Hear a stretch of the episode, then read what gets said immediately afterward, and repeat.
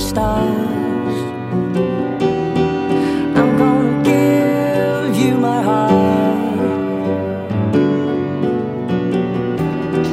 Cause you're a sky, cause you're a sky full of stars. Cause you light up the path. This is me time.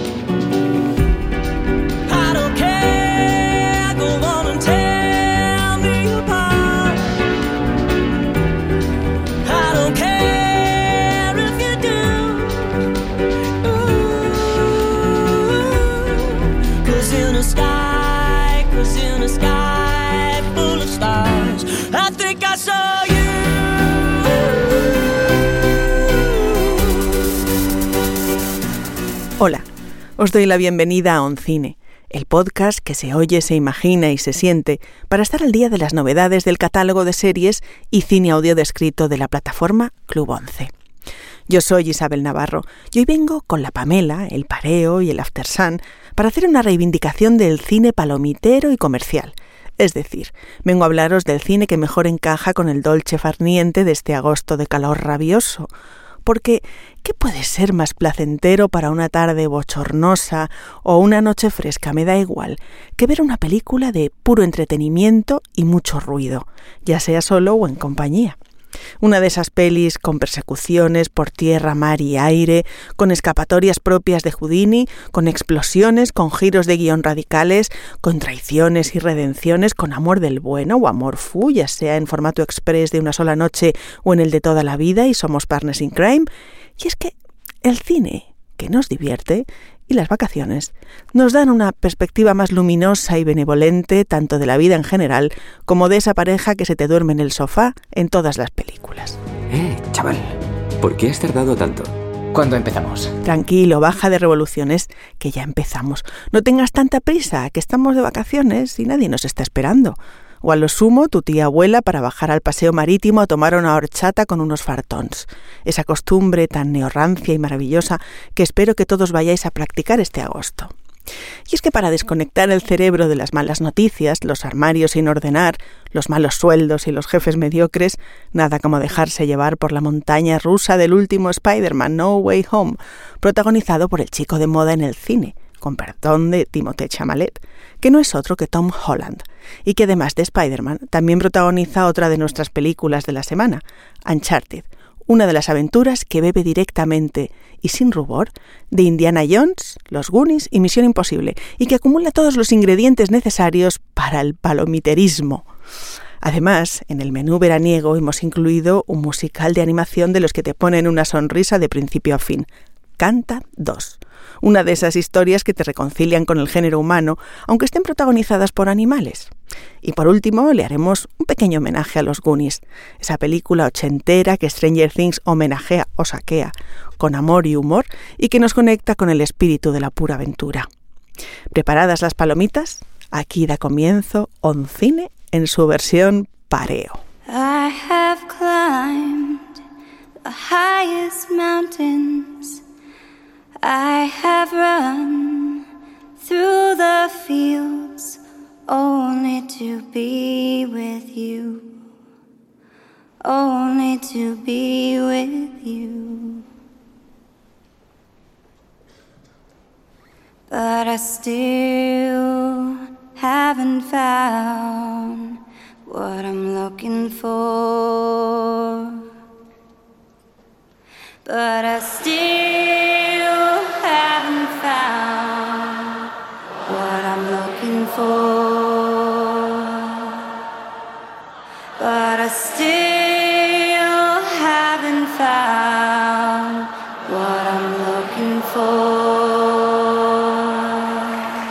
Un par de años desde que Buster Moon, el diminuto koala con un elegante traje y pajarita, lograra llevar a cabo su sueño de montar un espectáculo enormemente popular y exitoso en su teatro. Con él siguen la cerdita ama de casa, la puercoespín rockera, el gorila romántico, la elefante timorata, el cerdo optimista y camp, un reparto que Buster Moon reunió originalmente para un concurso de canto amateur y que ahora se ha convertido en una compañía completa de artistas profesionales con un talento para el canto y el baile inigualable. O eso cree él. hasta que Suki Lane, una veterana cazatalentos canina, decide negarles la oportunidad de hacer una audición en la exótica Red Shore City, una ciudad imaginaria mezcla de Las Vegas y Broadway. La verdad es que es un musical muy mono, aunque no es lo que buscamos. Pe- Pero tiene que ver el segundo acto, se lo aseguro. es un exitazo. Señor Moon, ¿puedo serle sincera? Claro. ¿Está seguro? Porque eso suele decirse, pero no se piensa. Por favor, sea tan sincera como quiera. No es lo bastante bueno. ¿Qué? ¿Taxi? ¿Sabe? Al final sí me quedó las palomitas. Mire, tiene un agradable teatrillo de barrio y está genial para lo que es. Pero créame, nunca jugarán las grandes ligas. ¡Chao! Sin embargo, está claro que sermonear al apasionado koala sobre sus limitaciones solo logra motivarle aún mucho más, sobre todo porque el lema personal de Buster es sueña lo grande. Así que en menos de tres horas reúne a la compañía, se lo sube en un autobús y logra colarse en la prueba a la que les habían dicho que no podían acudir. Necesito grandes ideas, grandes espectáculos. ¡Grandes, señor! ¡Los más grandes! ¡Eh! ¡Yo tengo uno muy grande! Vale, querido, venga, vámonos. Ya sabes, el musical espacial. Eso es grande, ¿verdad? Tiene como alienígenas y robots y rayos láser y esas canciones tan impresionantes de Clay Calloway. Wow, wow, wow, wow, wow. ¿Clay Calloway? Me encanta Clay Calloway. Sí, ¿verdad? ¿Y a quién no le gusta? Sí, sí, sí, sí. ¿Ves, Jerry? Esta es justo la clase de gran idea de la que te hablo. Sí, señor. ¿Y cómo se llama el show? ¿Cómo se llama? Ehm, Gunther, ¿quieres decirle brr, al señor Crystal cómo se llama? ¡Ah, claro! Se llama De Otro Mundo. De Otro Mundo. Eso es. Imagíneselo. Ash, Ah, sí, ya voy. un musical espectacular que llevará al público a otro mundo. I wanna run. I want to hide. I wanna tear encanta esta canción. El director y guionista de la primera parte, Garth Jennings, vuelve a demostrar aquí que tiene buen gusto para la animación y mejor aún para la música y la coreografía. En Canta 2, la banda sonora, las canciones y los números teatrales y musicales tienen ese punto de conexión con los ojos de la infancia y los oídos de los adultos por su maravillosa selección de canciones. La incorporación de un villano al que odiar, un lobo sin corazón, y especialmente la de un viejo cantante retirado al que amar, un león encarnado por Bono de U2 en la versión original en inglés, de ahí que se hayan incorporado canciones del grupo irlandés a la banda sonora, le procuran interés y sentimiento, combinando el humor del slapstick, una galería de personajes inolvidables y unos números musicales camino de ser clásicos. Este sorprendente vídeo se ha emitido en la controvertida web de noticias de dailybugle.net. Ahí lo tienen, amigos. La prueba concluyente de que Spider-Man fue el responsable del brutal asesinato de Misterio. Un guerrero interdimensional que dio su vida para proteger nuestro planeta y que sin duda pasará a la historia como el superhéroe más grande de todos los tiempos. Pero esto no es todo. Este es el gran notición. Agárrense fuerte o siéntense. El verdadero nombre de Spider-Man es... El nombre de Spider-Man es Peter Parker. El desvelamiento de la identidad de Spider-Man y todo el caos y el daño que provoca tanto en la vida personal de Peter Parker como en el devenir del mundo es el punto de partida de esta última entrega de la franquicia Marvel. Su joven héroe sigue teniendo el descaro, humor y arrogancia de las entregas anteriores, pero esta vez está verdaderamente herido. ¿Qué está pasando ahí fuera? No hago más que llamarte Peter 2, Peter 2. Lo sé, pero pensaba que tú eras Peter 2. Yo no soy Peter 2. ¡No discutáis! ¡Escuchad a Peter 1! Veo que esto no se nos da muy bien. Es verdad, se nos da fatal. Yo, yo, yo, es que no sé trabajar en equipo. Yo tampoco. Pues yo sí, he estado en un equipo. No es por presumir, pero he sido de los Vengadores. ¿Los Vengadores? Sí. Eso es genial. Gracias. ¿Y eso qué es? ¿No tenéis a los Vengadores? ¿Es un grupo? ¿Tocas en un grupo? No, los Vengadores son los héroes más poderosos de la Tierra. ¿Y de qué nos sirve? De nada, centrémonos, confiemos en nuestro cosquilleo y coordinemos los ataques, ¿vale? Sí. Vale. Elijamos un objetivo. Sí. Y eliminemos-los de uno en uno. Eso es. Vale, Peter 1, Peter 2. Peter 2. Peter, Peter 3. 3. Vamos allá, ¿listos? Espera, espera, espera, espera. Os quiero, tíos. Así las cosas, Spider-Man No Way Home explota las posibilidades metafísicas del metaverso sin desechar la fiesta que supone para el público esa conversación intertextual entre tiempos y héroes que se convocan en un mismo espacio narrativo durante un clímax multitudinario en la Estatua de la Libertad en estado de restauración. El metaverso sirve, por tanto, para satisfacer tanto a los espectadores que han crecido con el personaje y que, por ejemplo, consideran Spider-Man 2 como el film excepcional de la saga, como a los fans de última generación. Aunque esta vez John Watts, su director, sacrifica buena parte de la electricidad adolescente de las dos precedentes, también protagonizadas por Tom Holland, que sigue siendo un Spider-Man estupendo para transitar ese terreno oscuro y crepuscular típico del género de los superhéroes. Y es que, como dice el crítico Sergi Sánchez en La Razón, el multiverso es también un estado del alma.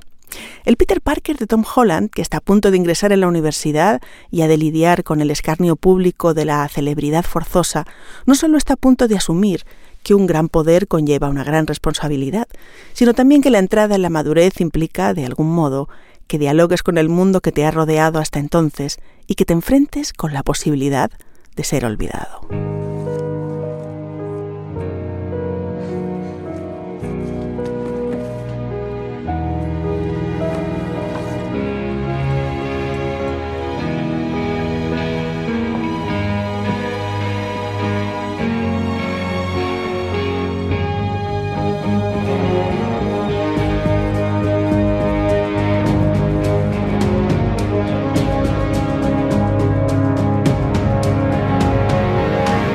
Uncharted es la versión cinematográfica de la exitosa serie de videojuegos de PlayStation, protagonizada por el trotamundos Nathan Drake, cazador de tesoros obsesionado con la historia, y por Victor Sully Sullivan, el turbio mentor de Nathan. La película es una mezcla de Tom Rider e Indiana Jones, al que le rinde homenajes tan evidentes como la imagen del avión sobrevolando un mapa mundi y mostrándonos en segundos el recorrido de un viaje que duraría horas, o las persecuciones en pos de reliquias que son arrebatadas en el último momento por un arqueólogo rival, e incluso el nombre de la villana, Braddock, que tanto recuerda al implacable Belloc de Indiana Jones y el Arca Perdida. Además, Uncharted consigue devolvernos con eficacia algo del misterio de aquellas películas, esa sensación de que bajo tu ciudad, ni más ni menos que Barcelona, que es uno de los escenarios de la historia, hay cámaras secretas, mapas en relieve, catacumbas, fuentes trampa e iglesias con enigmas. El director, Ruben Fleischer, sabe perfectamente cómo manejar este tipo de material, ya que ha dirigido películas como Venom y Zombieland, y entiende que el público al que va dirigida no está especialmente interesado en caracterizaciones profundas o diálogos sofisticados. Joder, ahí está. ¿El qué?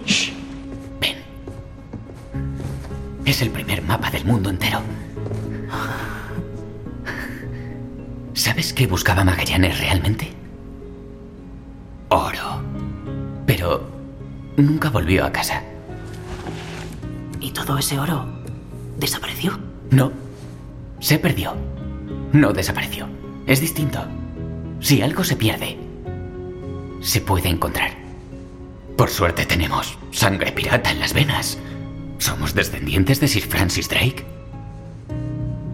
Al menos, eso decían papá y mamá. La película comienza durante la juventud de Sam y su hermano Nathan, momento en el que deben separarse tras varios intentos fallidos de robo. Sam debe huir del hogar de acogida en el que viven, pero no sin antes dejarle a Nathan su más preciada posesión, un antiguo anillo, herencia directa de Sir Francis Drake, uno de los más famosos piratas y exploradores de todos los tiempos. La inscripción que se puede leer en él, Sic Parvis Magna, la grandeza nace de los pequeños comienzos, es el lema que guiará la vida de Nathan, aunque 15 años después de esta separación le encontremos trabajando como camarero en un bar de Londres, viviendo en un piso oscuro y aprovechándose de la ingenuidad de sus clientes para cometer pequeños hurtos. Su habilidad no pasa desapercibida ante Sully, un misterioso desconocido que le ofrece dar el golpe de sus vidas, descubrir el tesoro perdido de Fernando de Magallanes. Con él se embarcará en una aventura tan peligrosa como espectacular. En el camino de nuestros antihéroes se cruzarán el señor Moncada, un frío y malvado millonario interpretado por Antonio Banderas, y Braddock, su letal secuaz. Todos buscan el mismo tesoro, y harán lo que sea necesario para conseguirlo. No pienso pedirte perdón, si es lo que estás esperando. Podría perdonarte por lo que hiciste en Barcelona. Puede que incluso por tirarme de un avión con un coche. Pero Braddock, ¿en serio? ¿De verdad crees que vosotros sois muy distintos? Sully y tú ibais a jugármela seguramente, como ellos. Mira, yo no soy Sully, ¿vale? ¡Aleluya! Con uno ya tengo bastante. La película cuenta con muchas localizaciones reales y algunas secuencias de acción realmente emocionantes, como la del avión, que abre la película y se repite más adelante, y una batalla al más puro estilo pirata en la que participan veleros del siglo XVI, que es espectacular. Además, a los personajes femeninos no les falta ni un gramo de poderío. La compañera de Sully en la búsqueda del tesoro, Chloe Fraser, una carismática sociali, está más que a la altura de los chicos en lo que se refiere a las habilidades físicas, y la secuaz de Moncado, Braddock, Tati Gabriel, es una despiadada villana homicida que podría competir con el James Bond más joven.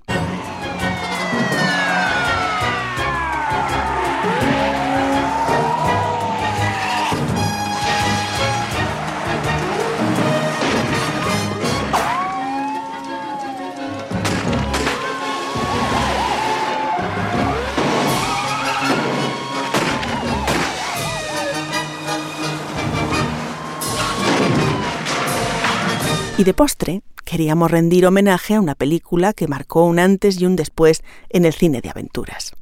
Me estoy refiriendo a los Goonies, o lo que es lo mismo, a Mikey, Bocazas, Gordy, Andy, Brand, Steph y Data.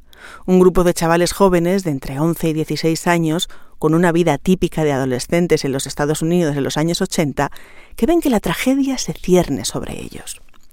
La razón es que el grupo se va a disolver, debido a que sus casas van a ser expropiadas por temas económicos. Por eso mismo, la pandilla decide correrse una última juerga, cuyo detonante es el descubrimiento de un mapa de un tesoro pirata en el desván de uno de ellos. Con este planteamiento arrancan Los Goonies, una película dirigida por Richard Donner, el director de Superman, y escrita por Steven Spielberg, quien según cuentan también hizo las labores de codirector. Una inocente propuesta que en principio no parece otra cosa que la típica novela de los cinco, que nos retrata una última escapada preadolescente de unos amigos que se van a separar después de toda una infancia juntos. Sin embargo, prácticamente desde los primeros momentos, el genio de Donner y de Spielberg se confabula para hacer una verdadera película para todos los públicos, que tiene ladrones, murciélagos, telarañas, esqueletos, un monstruo adorable, una gruta subterránea y un tesoro escondido por algunos de los piratas más amables que jamás hayan existido.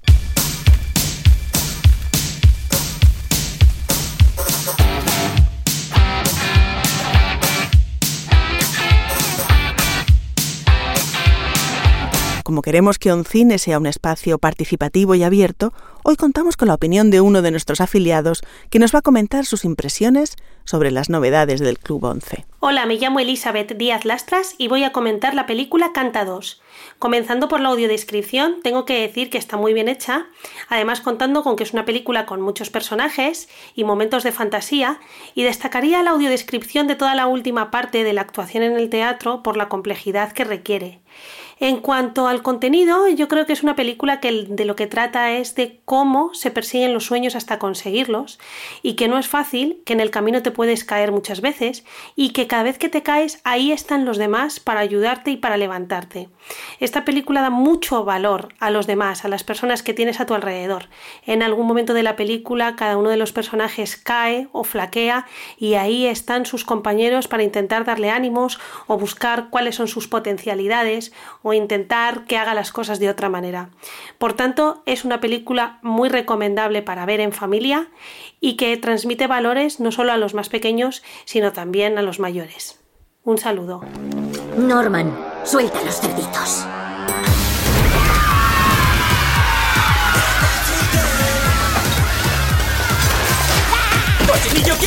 Y como no solo de musicales y pelis de aventuras se alimenta nuestra alma cinéfila, y seguro que a veces os apetece probaros otras vidas, este mes el catálogo de Odesk trae otras novedades para todo tipo de paladares. El método Williams es la película por la que Will Smith recibió su Oscar a Mejor Actor. Un melodrama biográfico centrado en la infancia y adolescencia de las hermanas Williams, dos de las mejores tenistas de la historia, y en el peso determinante que tuvo su padre en conseguir de hacer de ellas unas campeonas. Smith es el rey absoluto de una película algo convencional, pero capaz de asomar al espectador al sueño de dos niñas de fuerte personalidad y a la disciplina de un padre iluminado que Smith compone con las armas del mejor histrión. Los gestos siempre al límite de un hombre sin aparentes luces y algo soez, pero de una obstinación, orgullo y perseverancia capaces de dar sus frutos. Además, en agosto podréis descubrir en el catálogo la francesa Delicioso, un primoroso drama culinario situado en los meses previos a la Revolución Francesa, en el que un vilipendiado cocinero, auxiliado por su hijo y por una mujer de misterioso pasado, decide levantar su propia casa de comidas en medio de la campiña provenzal. Por último, los fans de la novela Pan de limón con semillas de amapola podrán ver su adaptación cinematográfica, un largometraje conmovedor dirigido por Benito Zambrano sobre dos hermanas que se reencuentran para aceptar la herencia de una desconocida. No deberías jugar con niños grandes porque te voy a dar una buena noche en bienvenida. ¿Me lo puede repetir? Y con esta lección de vocalización hemos llegado a este final del Oncine más palomitero. Recordaros que Club 11 es una plataforma para las personas afiliadas a la 11 en la que tenemos una sección de audiodescripción con el buscador Audes, el blog versión accesible y más información de interés. Además, en el blog de versión accesible encontraréis información de novedades con estrenos de cine audiodescrito, ópera y televisión. Yo soy Isabel Navarro y ahora sí, os digo adiós, o mejor, hasta pronto. Ya sabéis, escuchad cine, ved cine, imaginad cine y sobre todo, no os quedéis sin historias.